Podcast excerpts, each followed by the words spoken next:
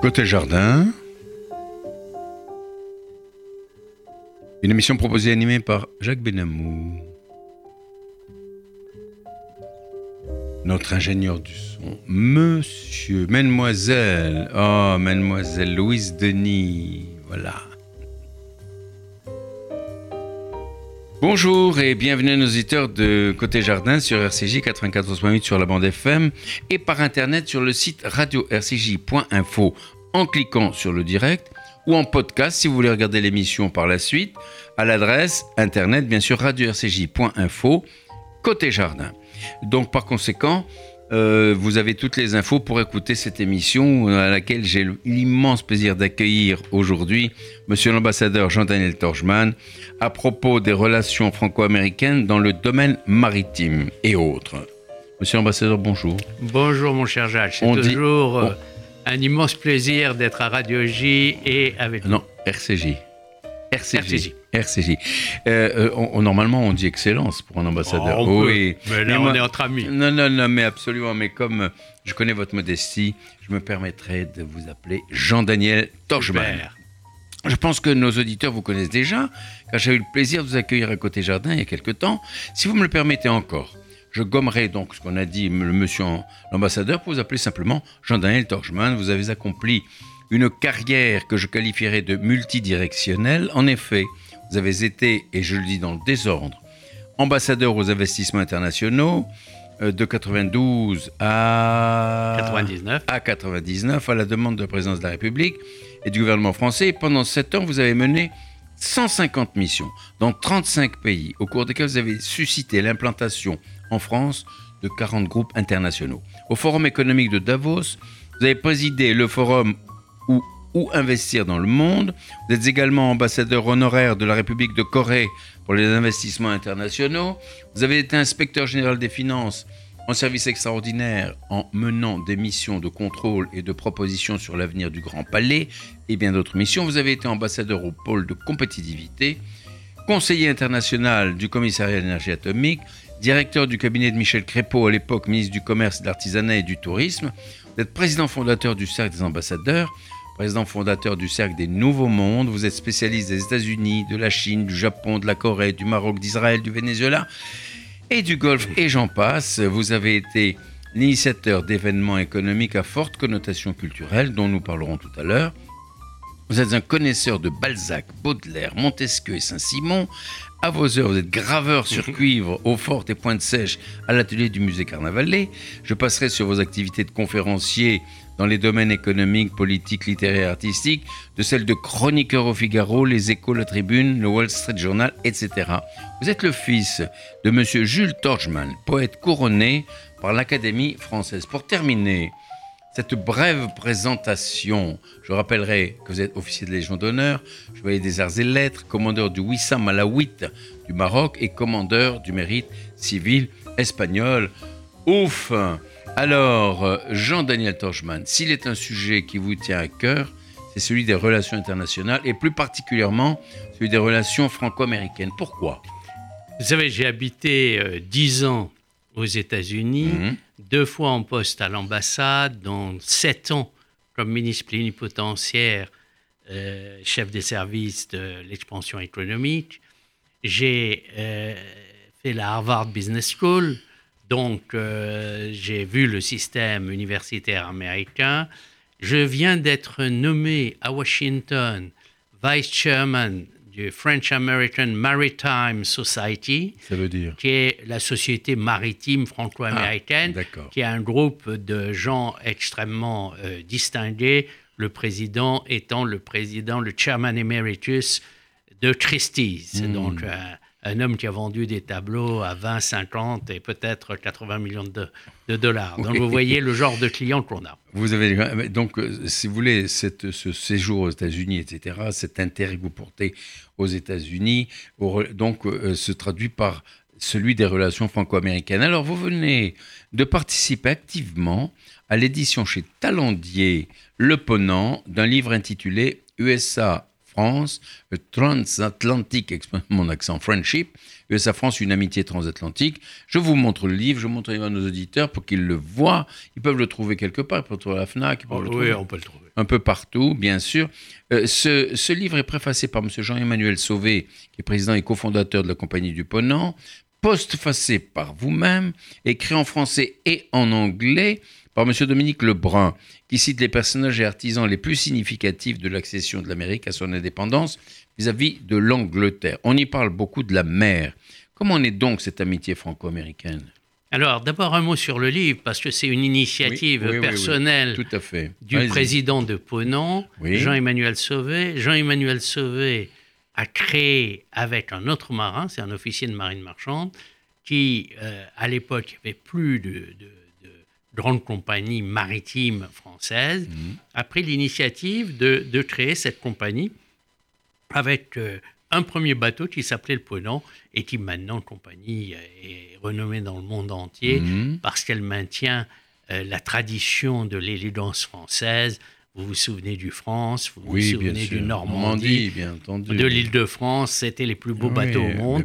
Et maintenant, les bateaux de Ponant sont parmi les plus beaux au monde. C'est formidable. Alors, comment naît cette amitié franco-américaine? Mais, Si vous voulez, on arrive à une époque, à la fin du XVIIIe siècle, où la France a été malheureusement battue. Elle avait fait le mauvais choix de renverser les alliances. La France était traditionnellement alliée aux princes protestants allemands mhm. et on a fait l'alliance avec les Habsbourg, les Bourbons et les Habsbourg.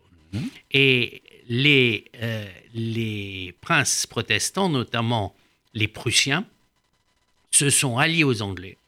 Et comme c'était d'excellents militaires, on a eu la guerre de sept ans. Eh et la guerre de sept ans s'est terminée par la défaite française et la perte des colonies du Canada et de l'Inde.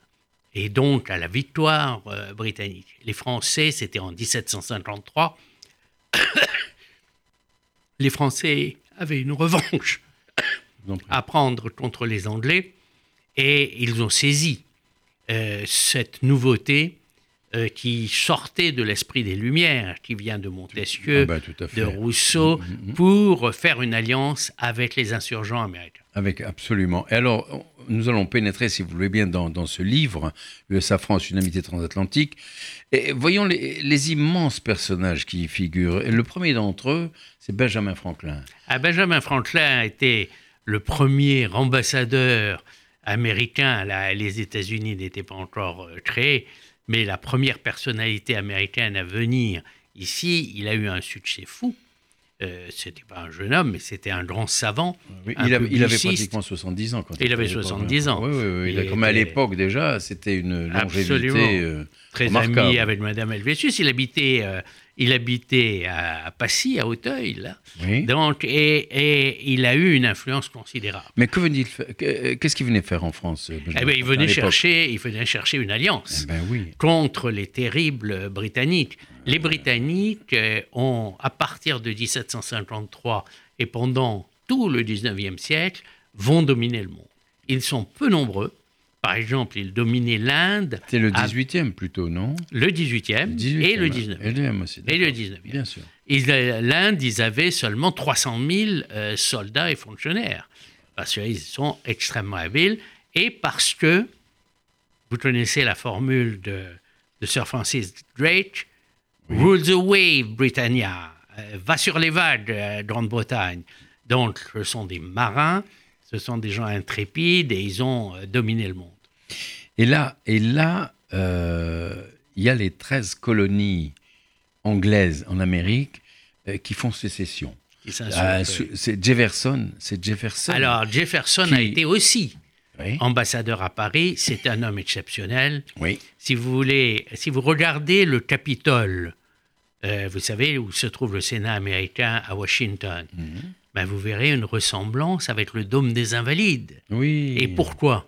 C'est parce que quand Jefferson était ambassadeur à Paris, il recevait des Américains de passage et il a reçu Bullfinch, qui est l'architecte du Capitole. Mmh. Et il a vanté les mérites de l'architecture française. Et les Américains ont repris, mais évidemment en donnant une dimension plus grande, euh, l'architecture de notre cher euh, Hôtel national des Invalides à leur Capitole. Bien sûr. Mais, mais Jefferson, à l'époque, lui, si vous voulez, a été euh, celui qui a fait la déclaration d'indépendance avec les 13, avec les 13 colonies anglaises.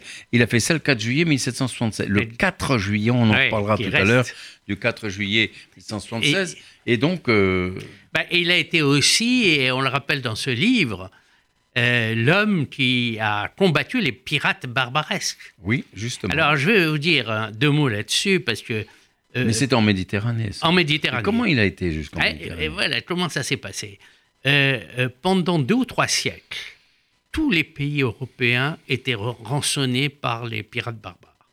Un million et demi d'Européens ont été traités en esclaves, les femmes envoyées dans les harems, les, les hommes couverts avec des rançons, pour des rançons énormes pour se libérer. Il y avait même des, des ordres religieux qui étaient spécialistes de ce rachat. Et puis, euh, Youssouf Karamanli, euh, qui était le, chef euh, de la Libye à l'époque, mmh, mmh, mmh. à Tripoli, a rançonné les navires américains. Alors, Jefferson leur a fait dire, nous, on n'a rien à voir avec la Méditerranée.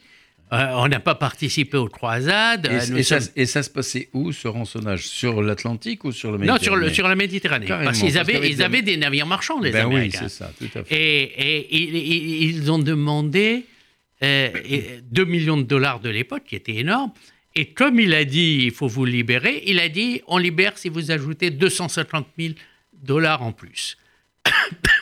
Alors Jefferson a pris la décision de créer l'US Navy, de créer l'US Corps of Marines, les Marines. et dans le champ des Marines, eh quand ils disent sur les berges de Tripoli, c'est pas Tripoli au Liban, c'est Tripoli en Libye. et donc, c'est là qu'il y a eu la bataille. Et en 4 ou 5 ans, ils ont expurgé la Méditerranée de tous les problèmes. Ah et ils ont envoyé trois navires, euh, l'US Constitution, l'US Constellation et US United States et qui ont dominé euh, les mers et qui les ont forcés. Et pourquoi? Parce qu'ils avaient la maîtrise technologique. Ah et ça, c'est une grande leçon. Déjà à l'époque. Allez, une grande leçon à avoir. Si on a la maîtrise technologique, euh, on, on, détient la clé de tous les problèmes. Et c'est pour ça que c'est bien en Israël qu'il y ait euh, de telles avancées dans le domaine technologique, puisque Shimon Peres disait que l'armée israélienne est une université technologique avancée. Et vous savez, dans l'armée israélienne, il y a des unités d'élite qui sont spécialisées dans la très très haute technologie la plus avancée au monde. En matière de sécurité, les Israéliens font 25% du marché mondial et, ils sont présents partout. C'est extraordinaire, mais là, je voudrais qu'on retourne maintenant. On revient. À Lafayette. Lafayette, peu de temps après, si vous voulez, la déclaration d'indépendance de, Jefferson et des 13 colonies, euh, euh, le jeune marquis de Lafayette vient porter son aide aux insurgents débarquant en Caroline du Sud en juin 1777 euh, à bord de la fameuse golette Hermione. Alors qu'est-ce qui a poussé ce jeune ben, Français, ce jeune marquis, à aller, en Amérique, je ne dis pas aux États-Unis. Ces jeunes, ces jeunes aristocrates là, étaient idéalistes. Oui. Euh, le marquis de Lafayette avait une immense fortune de sa famille mhm. et de la famille de sa femme qui était une noaille. Et à ses frais, il a affrété une frégate. Et vous savez qu'on a refait l'Hermione. Ah On a maintenant une Hermione qui navigue, qui est absolument magnifique. Qui est exactement la copie, identique, absolument. de la même manière que l'on faisait les navires au XVIIIe siècle. Bah, c'est formidable. Alors, donc, il, est arrivé là-bas aux États-Unis, puis il y a eu la fameuse bataille de Chesapeake, suivie de l'attaque de Yorktown, hein, qui ont été C'est le tournant de la guerre. Voilà. C'est le tournant de la guerre. Yorktown, euh, grâce aux flottes françaises, euh, les Américains, ont eu les, Américains et les Français ont eu un succès inouï sur les Britanniques avec la reddition de plus de 200 000 hommes donc c'était bah, une victoire éclatante et c'est le tournant de la guerre et le début de l'indépendance américaine. Eh oui, et, à ce moment-là, devant cet échec de l'Angleterre, celle-ci a reconnu quand même le, la réalité. Au traité de Paris en 1783, c'est le démarrage. Et les Américains se souviennent de ça. Absolument. Il y a, aux États-Unis, il y a, moi j'ai habité longtemps aux États-Unis, comme je le disais, il y a 40 villes qui portent le nom de, Lafayette. Ah oui, 40 villes. 40 villes, dans tous les États, il y en a. Oh, c'est extraordinaire. Hein. Et, donc, euh, la, première déclaration euh, publiée le 4 juillet 1176 va devenir celle de la fête nationale américaine. Et en même temps, une première déclaration qui va nous inspirer pour la déclaration des droits de l'homme et du citoyen de la Révolution française de 1789. Voilà. Alors, est-ce qu'on peut considérer euh, que c'est par la mer que l'amitié franco-américaine est née? Eh oui, parce que à l'époque, c'était, il n'y avait pas d'avion. C'était impossible d'aller aux États-Unis autrement que par des voiliers. Ah ben ça, c'est sûr. Et donc, euh, les troupes françaises, et là-dessus, je dois dire que Colbert et Louis XVI, à qui on ne rend pas suffisamment hommage, euh, ont bâti une flotte absolument magnifique mais le problème s'est passé à la Révolution, puisque eh sous l'Ancien Régime, eh tous les officiers étaient des aristocrates, et donc ils ont été mis hors jeu par la Révolution. Et dans l'armée, et même dans l'artillerie ou dans la cavalerie, les paysans savaient monter à cheval et pouvaient faire de grands combattants. Mhm. Les paysans savaient tirer, ils chassaient. Donc on a pu remplacer facilement. Mais dans la marine, c'était impossible faire des manœuvres, c'est très compliqué et les officiers français n'étaient plus là. Et donc Napoléon a perdu une partie de, de, ces guerres napoléoniennes à cause de la navire, puisqu'on a été battu à Aboutir et ailleurs. Oui, bien sûr. Alors, euh, dans le livre Une amitié transatlantique que je remontre à nos auditeurs, M. Sauvé de la Compagnie du Ponant écrit L'océan Atlantique sépare la France de l'Amérique, mais la mer les unit. C'est joliment eh dit. Ben bien sûr, c'est un, un, lien entre nous. Moi, je suis, je fais partie de ceux qui croient en l'alliance transatlantique, qui sont pour le maintien euh, de l'OTAN. Je ne suis pas contre, évidemment, à la construction d'une Europe de la défense, mais c'est une vue de l'esprit. Nous avons 1 500 000 personnes sous les drapeaux en Europe, mais 27 états-majors. Donc, pour coordonner les 27 états-majors, il faut se lever tôt. Et il faut coordonner, il n'y a pas de souveraineté européenne. Donc, l'Alliance Atlantique est absolument indispensable si les pays baltes, si un jour la Pologne, si la Roumanie, si la Finlande sont attaqués, personne ne les défendra autre que les États-Unis. Si on n'a pas les États-Unis, personne ne fait face à la Russie. Alors comment se fait-il que le président Macron euh, dit que l'OTAN c'est devenu un machin euh, ben Parce que, il faut peut-être peut s'en défaire. Que si vous voulez, l'Amérique maintenant ne regarde plus en priorité à l'Europe comme ça a été le cas pendant des siècles. Elle regarde d'abord la Chine et l'Asie. C'est là que se trouve la croissance et c'est là que vient pour l'Amérique le grand adversaire qui sera la Chine. Et la au, plan au plan économique. Économique et militaire. Ah euh, la Chine, c'est le deuxième budget mondial. Et les priorités de la Chine en matière de défense, c'est numéro un, la marine et les porte-avions. Donc, ils démarrent là-dessus, ils vont le faire. Numéro deux, les missiles. Et les Américains nous disent que les missiles de précision chinois, maintenant, sont comparables aux meilleurs de ce qu'on a en Europe ou en Russie. Hmm. Et numéro 3, les hackers, les voleurs de technologie. Donc euh, là, il y a une bataille et nous, nous sommes, sans être, on est amis des, Chinois, mais on est encore plus amis des Américains. Nous avons besoin de l'alliance franco-américaine. C'est plus, c'est plus sécurisant. Et, en plus, on a les mêmes valeurs. Euh, la, Chine, c'est le Parti communiste qui domine. Et donc, euh, donc, je n'ai pas tout à fait la même vision des choses. Mais c'est curieux, vous qui êtes spécialiste un peu de la Chine aussi, euh, c'est que le Parti communiste qui domine avec euh, son idéologie, etc. Mais on vous dit, on est communiste d'accord, mais il faut vous enrichir. Oui, c'est bien. Ben voilà. bah parce qu'ils ont compris. Ça, c'est le miracle de Deng Xiaoping. J'ai eu la chance de rencontrer et de discuter pendant une heure avec Deng Xiaoping, en 79. Donc, j'étais un homme euh, petite taille, mais une boule d'énergie. Et j'étais avec le ministre de la Recherche et donc on a eu des discussions extraordinaires. C'est lui l'artisan du changement de la Chine. mais, oh, mais le Parti communiste, oui. il y a une ouverture économique, on vous laisse faire de l'argent à condition que vous ne vous occupiez pas de politique, et si vous en faites trop, euh, le Parti communiste est là pour prendre 20, 30, 50% de vos parts. Oui, ou vous exécutez, quoi. oui, ça dans le mauvais cas. Alors, on revient à l'Amérique, si vous voulez, relations franco-américaines. Il, il, y a beaucoup de choses, quand même, euh, qui ont été apportées par la France à la jeune Amérique naissante. Par exemple, vous avez Audubon. Ah, ben bien sûr. Euh, allez, ah, parlez-nous de Audubon, c'était assez intéressant. Qui était ce personnage? Ben, C'était un coureur de bois, un jeune Français de Nantes, qui vivait dans les marais et qui a été amené par son père en Amérique. Et c'était un excellent dessinateur. Et il a eu ce projet extraordinaire de dessiner tous les oiseaux de l'Amérique. Et il a fait un livre qui s'appelle The Birds of America, Les oiseaux de l'Amérique, sensationnel, qui se vend maintenant 5 à 8 millions d'euros. Ah oui. Eh ben, parce que c'est des planches colorées à la main euh, d'un format à double éléphant, c'est-à-dire ah gigantesque. Ah oui, c'est ça. Mais donc il a fait un inventaire complet. Il a fait un inventaire complet. Mm. Il a, et alors les Américains... Des volatiles. Le, oui, des volatiles de toute taille. Et les Américains le, le, considèrent comme américain, mais il était d'origine française, il était de la région nantaise. Et euh, ici, on ne le célèbre pas assez.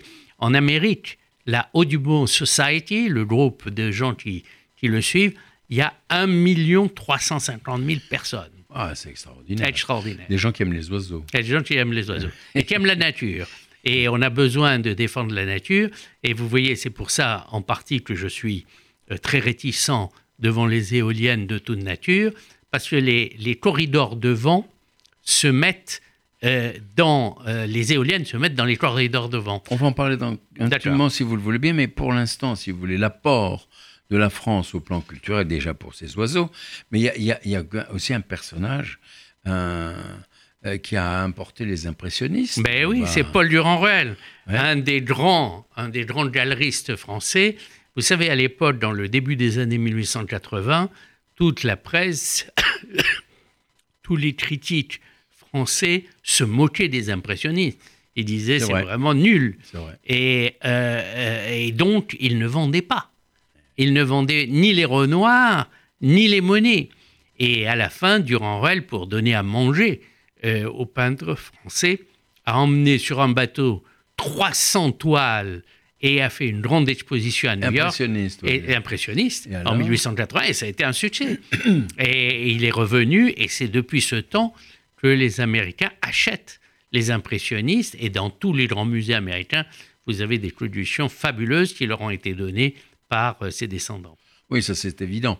Il y a un musée du reste à, Giverny, le musée Monet, la maison oui, Monet, etc., aussi mais le musée américain, mm. où il y a vraiment des expositions. C'était la collection de Monsieur Hammer que j'ai connu. Oui. Ah et, euh, qui était un, un grand, un grand amateur d'art. Dites-moi qui vous n'avez pas connu alors. Non, mais vous savez, j'ai une longue vie, j'ai les cheveux blancs, donc euh, j'ai eu le temps de bourlinguer, je connais le monde entier, toutes les belles capitales, tout. Mais ça m'étonne pas du tout. Mais alors, il y a aussi la Statue de la Liberté. Ah, mais là, c'est une histoire extraordinaire. Euh, Racontez-nous. Monsieur de Laboulé, qui était un membre de l'Institut, euh, qui était professeur au Collège de France, donc le plus haut niveau, qui a son descendant, qui est aussi diplomate euh, aujourd'hui, euh, que je connais. Et M. de la Boulée a décidé euh, de faire quelque chose d'important pour commémorer le centième anniversaire de la Révolution française et l'offrir aux États-Unis. Et il s'est mis d'accord avec deux génies L'un, c'est Bartholdi, un sculpteur euh, extraordinaire que vous connaissez, qui a fait, en se souvenant, on ne sait pas si c'est sa mère, ses maîtresses, le portrait de cette déesse. Et l'autre, c'est Gustave Eiffel, parce que c'est Gustave Eiffel qui a fait la structure de la Statue de la Liberté. Et c'était c'est un monument inouï qui est devenu le symbole de la liberté que les Américains appellent Lady Liberty, Madame la Liberté, et qui trône euh, face à Brooklyn, à l'entrée du port de New York, et qui salue tous les voyageurs. Pour le centième anniversaire du débarquement des Samis, comme on disait, des soldats américains en, à Saint-Nazaire et dans toute la France en 1917, euh, un groupe de gens sensationnels a organisé un voyage sur le Queen Mary 2 qui s'appelait The Bridge et où 2000 Français ont traversé l'Atlantique avec des Américains et on est arrivé à l'aube à New York pour voir euh, le lever du jour sur la Statue de la Liberté. C'était un spectacle inoubliable. C'est fantastique. Alors, techniquement, ça s'est passé comment? Parce qu'elle est, elle est gigantesque. Elle est gigantesque. Ah ben ils l'ont fait, c'est des plaques de cuivre. Ah oui? C'est des plaques de cuivre qui ont été démontées, numérotées et réassemblées aux États-Unis. Et euh, sur la structure qui avait été faite, qui est, euh, c'est relativement léger, mais qui avait été faite par ce génie qui est Gustave Eiffel, dont Et le- comment ils l'ont transporté alors Combien Par bateau. par, par morceaux par bateau, morceau, morceau par bateau. Et, et ils ont, et ils ont tout euh, rassemblé là-bas sur l'île. Absolument. Et alors, le, a- les Américains avaient la responsabilité de faire le socle, Mhm. mais euh, le socle a été fait par une cotisation, par un appel à, à souscription par le fameux Pulitzer. Vous avez entendu Le les prix, Pulitzer, oui, des- donc qui était un très grand journaliste américain. Donc ils ont bâti ce, ce socle. Et aujourd'hui, nous avons euh, Philippe Coupry Eiffel, le descendant de Gustave, Gustave. Eiffel, Mhm. qui se bat pour euh, faire valoir les droits euh, d'Eiffel partout dans le monde, euh, qui sont... Eiffel a fait des, des projets gigantesques partout dans le monde, depuis Hanoï euh, jusqu'au Portugal, en Amérique, absolument partout. Mais quel type de droit il veut faire valoir? Comment? Quel type de droit veut-il faire valoir? Ah ben les droits moraux que- au nom. Parce que là, d'Eiffel. là, là, là, la statue de liberté existe, elle Oui. est là, elle est en Ah non, place, là, il n'a pas de, Il y a rien là, il à a- il y a pas de droit euh, là-dessus, mais sur le nom d'Eiffel, Oui, ah oui, d'accord. sur le nom de Gustave Eiffel. C'est, c'est quand même formidable. hein.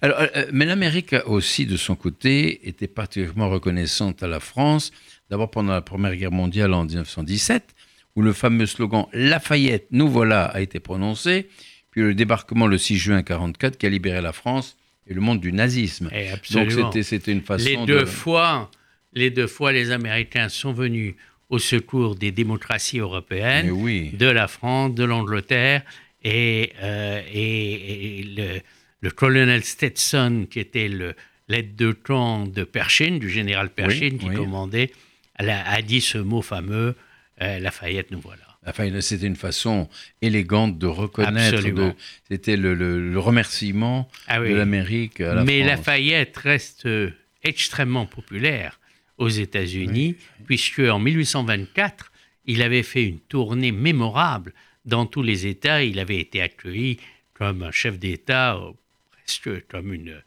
une incarnation de, La liberté. de la liberté. Et puis la liberté qui est, qui est échue aux Américains grâce à, à l'aide de Lafayette, grâce Ah à oui, l'aide de la flotte vrai. française, grâce à Louis XVI. Euh, Grâce à Louis XVI, faut ça, incontestable, faut- grâce à Beaumarchais. Il faut le dire, absolument, absolument. et à beaucoup d'aristocrates français euh, qui se réunissent dans la société des Cincinnati, Ouais. c'est-à-dire les descendants de, de ceux qui ont combattu en tant qu'officiers Oui. euh, dans la guerre d'indépendance, ou dans les sons, les enfants, Son of the American Revolution, or Daughter of the American Revolution, qui sont des sociétés très populaires, très importantes aux États-Unis, de ceux qui ont, les descendants de ceux qui ont œuvré pour l'indépendance américaine. C'est quand même formidable. hein.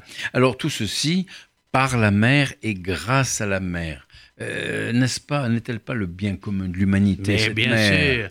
sûr, bien Hein sûr, nous avons le devoir euh, de euh, la protéger. protéger, Ah ben oui. de sauvegarder les océans, bien de nous en occuper. Alors là, je dois dire que le président Macron a fait un discours euh, magnifique en décembre dernier de- sur ce thème et il a pris l'initiative de mobiliser les chefs d'État du G7 et du G20 à Biarritz. Mhm. Donc maintenant, c'est porté au plus haut niveau des États mondiaux par euh, le président Macron. La protection de la mer et des mers et des océans. C'est un dossier gigantesque. Si vous voulez, pendant longtemps, Oui. euh, la mer était considérée comme quelque chose d'inépuisable, de totalement inépuisable, sur lequel on pouvait jeter euh, toutes les choses, quoi. ce serait, Les oui, ce serait, de la terre. ce serait euh, reconverti, ce serait retraité, c'était immense. Et quand vous lisez euh, Lautréamont, les chants de Maldoror, Oui. je te salue, vieil océan, vieil océan aux, aux- aux vagues de cristal, et où il en parle comme d'un presque d'une divinité, l'homme ne peut rien contre toi, et bien malheureusement, l'homme peut, et maintenant, il y a ce qu'on appelle dans le Pacifique et aussi en Méditerranée des gyres, c'est-à-dire des tourbillons de plastique euh, absolument gigantesques et qui menacent euh, et la pêche et la santé des gens. Écoutez, c'est quand même prendre conscience, c'est absolument indispensable. Alors, euh, la France et les États-Unis détiennent ensemble les deux plus grands domaines maritimes au monde. Ça entraîne quand même des responsabilités. Alors, quelles sont les actions concrètes qui sont menées, si vous voulez? Alors, euh, il y a beaucoup d'actions à mener. La première, Oui. c'est de préserver le droit de la mer. Le Ah. droit de la mer euh, n'est pas reconnu par la Chine. Et euh, la, la mer de Oui. Chine, de Sud, est, est un. et les Chinois invoquent des droits historiques. Mais Oui. les droits historiques, ça ne va pas. C'est. euh, il faut avoir.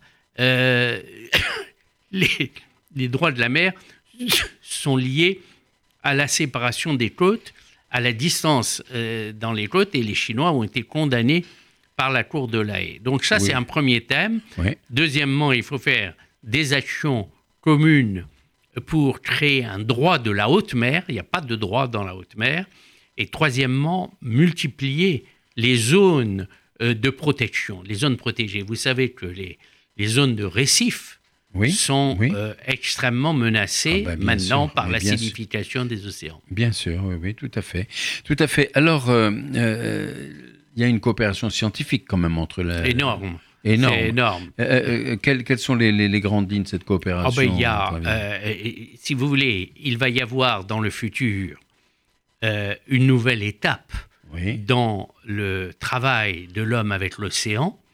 Euh, pendant longtemps, on a été dans une économie qui était de chasse, on chassait les poissons, Mhm. ou de cueillette, on Oui. piquait les choses. Oui. Maintenant, on va passer dans une économie de développement. On va apprendre à travailler dans la mer. Et les, Norvégiens ont inventé des farms, des fermes Oui. euh, de poissons à des distances de, de 25 ou 30 km des côtes, euh, où on met un million et demi de d'alevins de saumon, qui- et donc ils seront dans l'océan comme, euh, comme s'ils vivaient normalement. Et on les nourrit comment? Ils seront nourris de, de manière habituelle. Mais la grande différence par rapport à l'aquaculture qui est proche, Oui. c'est que avec le mouvement des océans, tout ça, il n'y a pas de pollution. Ça, c'est tout à fait. Et alors, vous savez que le poisson est bien meilleur que la viande en, valeur nutritive, Oui, et en santé. même temps, Mhm. il est beaucoup moins polluant, parce qu'on ne peut pas élever des bœufs constamment, Oui. et, et les poissons, c'est dans la mer, c'est immense. Dites-moi, vous n'êtes pas vegan des fois? Ah, moi, non. Parce que c'est bon quand même de manger un peu. Ah, ben, je- ah, j'adore la hein. viande, j'ai pas de hein. problème. Alors, écoutez, pour, pour parler d'un peu pour élargir un peu le sujet, on a, on ces derniers temps à des attaques de navires imputés à l'Iran. Le président Trump a réagi à sa façon. Euh, la France s'est-elle manifestée à l'occasion de, de- de ces événements? Écoutez, euh, nous savons tous Oui. que l'erreur massive des présidents français et américains en 1979 Oui. a été de ne pas soutenir le Shah d'Iran, qui malheureusement était malade. Euh, on a perdu un allié déterminant Oui. dans le. Golfe Persique. Et depuis, nous avons 40 ans de régime dictatorial et fanatique des mollahs qui soutient le terrorisme à travers le monde et qui viennent de tuer, comme vous le savez, 1500 civils qui manifestaient Oui, pa- oui, oui, pacifiquement. oui, Ils ont tiré avec des armes à feu sur les civils. 1500 morts. Je crois que la presse n'en parle pas assez et ça suffirait à mettre euh, le, euh, le régime des mollahs au banc de l'humanité.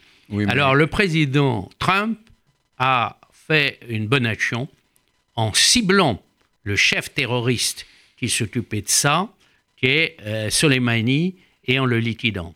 Et donc ça, c'était un message au Hezbollah, parce que le Hezbollah a été créé entièrement par le Khomeini. Mais bien entendu. Par l'Iran. Bien sûr. Et donc, à tous les Iraniens, la Perse, c'est un très grand peuple depuis l'Antiquité. Les Iraniens doivent être nos alliés et euh, les Le peuple Iraniens, iranien, vous le peuple iranien, c'est un peuple remarquable. oui. Mais il faut qu'il se débarrasse euh, des, euh, du régime des Mollahs et c'est tout à fait possible. Vous croyez que ça arrivera? Ah ben, Bien sûr, j'en suis convaincu. Oui, quand on voit le. Non, le- non, mais le- ça arrivera. Le sourire Rouhani et le soutien que le- l'Europe apporte à l'Iran en Mais, matière mais, de. Le président. Rouhani a été le chef des services spéciaux iraniens. Le faire passer pour un modéré, c'est une plaisanterie. Ouais, comme vous le dites. Euh, Puisqu'on parlons de la mer, il y a un, euh, une- un sujet qui vous tient à cœur. On a commencé à l'évoquer tout à l'heure, celui des éoliennes. Alors, dites-moi un petit peu, les éoliennes en mer, les éoliennes en- à terre. Les deux. Oui. Les deux, c'est un problème. Alors, Oui. bien entendu, euh, il ne faut pas cracher dans la soupe et voir si on peut utiliser le vent ou euh, les marées. Oui. Mais les corridors de vent sont les corridors de migration des oiseaux. Les Espagnols ont calculé, ils ont euh, plus de 10 000 éoliennes, qu'il y avait 6 millions d'oiseaux morts. Ben, 6 j'en ai- millions Mais oui, tués par les des- des Pourquoi? eh Parce oui. qu'ils se mettent, euh, c'est les Ils sont corridors. aspirés, alors, Ben, ils sont aspirés, ils sont liquidés. Euh, c'est c'est des pales gigantesques et puis très dangereuses.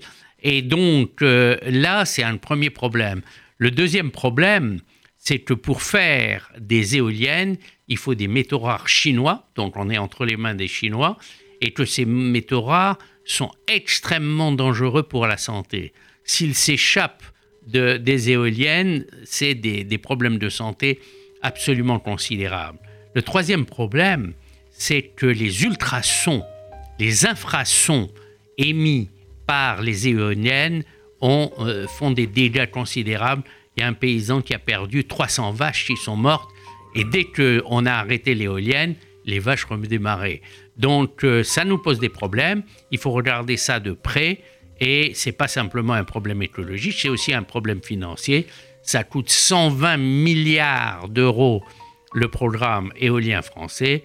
Euh, ça vaut la peine de l'évaluer, d'avoir une pertinence et peut-être de l'arrêter. Éolienne, éolienne, pardon, sur terre et sur mer. Sur en terre mer. et sur mer. Et en mer, bien sûr. Euh, vous savez, le temps passe tellement vite avec vous, Jean-Daniel Torchman. Mais avant de nous quitter, la compagnie du Ponant, avec ses 15 navires de croisière, emprunte-t-elle le chemin des grands navigateurs franco-américains? Je remontre encore ce livre à nos auditeurs. Voilà. Voilà, euh, La- euh, Transatlantic Friendship, une amitié transatlantique. Oui, alors. Alors, la compagnie du du est Ponant, oui, oui. spéciale dans le domaine des croisières. Ce sont des yachts de croisière. Oui. Euh, des bateaux splendides, de petite taille, où on est, euh, il y a une centaine de cabines, alors que vous savez, maintenant, on va vers le gigantisme Ah, bah de oui. 6000 de, oui. de villes en mer. Les HLM Et donc, mer. ça maintient la tradition d'élégance, de, de qualité, et les bateaux du Ponant vont dans des endroits où personne ne va, en se souciant en premier lieu de l'écologie. Donc il n'y a pas de rejet dans la mer, tout est traité, et ils vont dans l'Arctique, dans l'Antarctique, en Amazonie, partout il y a des choses intéressantes à voir. Et bien sûr en Amérique, etc. Et en Amérique, bien entendu. Il y a une, grosse coopération également. Grosse coopération. Grosse coopération. Et le Monsieur Sauvé, le président de la compagnie du Ponant, a été un des éléments moteurs pour créer la French American Maritime Society dont je Hmm. parlais et dont je suis le vice-chairman. Euh, et donc avec des gens de, de première qualité. Et en 2020, nous organiserons quatre grands événements aux États-Unis, à New York le 29 avril, Oui. à Chicago et ensuite à San Francisco, Los Angeles et puis Boston et peut-être Houston. Eh bien, je vous souhaite tout le succès que vous pourrez en attendre et que vous méritez. Jean-Daniel Torchman. Merci mon cher. Jacques. Merci à vous d'être venu. C'est un Je- grand, grand plaisir de dialoguer avec C'est vous. bien Et partagé. merci de préparer comme ça vos émissions. Ah ben, Bravo. C'est la moindre des choses quand même. Euh, nous nous reverrons, je pense, pour parler d'autres sujets parce que vous êtes euh, une encyclopédie vivante. Voilà, je vous Merci, rappelle, vous êtes à l'écoute de Côté Jardin sur la radio RCJ 94.8 sur le bande FM et par internet radio-rcj.info. J'ai accueilli aujourd'hui l'immense plaisir d'accueillir aujourd'hui Jean-Daniel Torchman, qui est son Excellence, on va dire, Jean-Daniel Torchman, qui est ambassadeur, à propos de l'amitié franco-américaine. Merci, au revoir.